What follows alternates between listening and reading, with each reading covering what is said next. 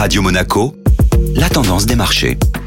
Radio Monaco place à la tendance des marchés avec Société Générale Private Banking. Bonjour Agnès Amoir. Bonjour Benjamin. Un début d'année assez mitigé sur les marchés financiers. Les premières séances de 2024 ont été plutôt négatives. Les principaux marchés européens et américains sont en baisse d'un peu plus de 1% sur la semaine dernière. Les taux ont attiré l'intention des investisseurs suite au compte-rendu de la dernière réunion de la Réserve fédérale américaine, indiquant que les taux devraient se maintenir à leur niveau actuel pour une période plus longue qu'anticipée. Alors que fin décembre, une première baisse de taux était envisagée pour le mois de mars aux États-Unis, celle-ci semble donc être repoussée de quelques mois. Également, quelques tensions géopolitiques ont eu un impact sur le baril du pétrole la semaine dernière. Le Brent était en hausse de 2,5% à plus de 78 dollars le baril. Et quant au Bitcoin, il a franchi mardi dernier le seuil des 45 000 dollars, un niveau qu'il n'avait pas atteint depuis 2022, suite à des spéculations concernant l'approbation prochaine d'un tracker lié à la crypto-monnaie. Très bonne semaine à tous.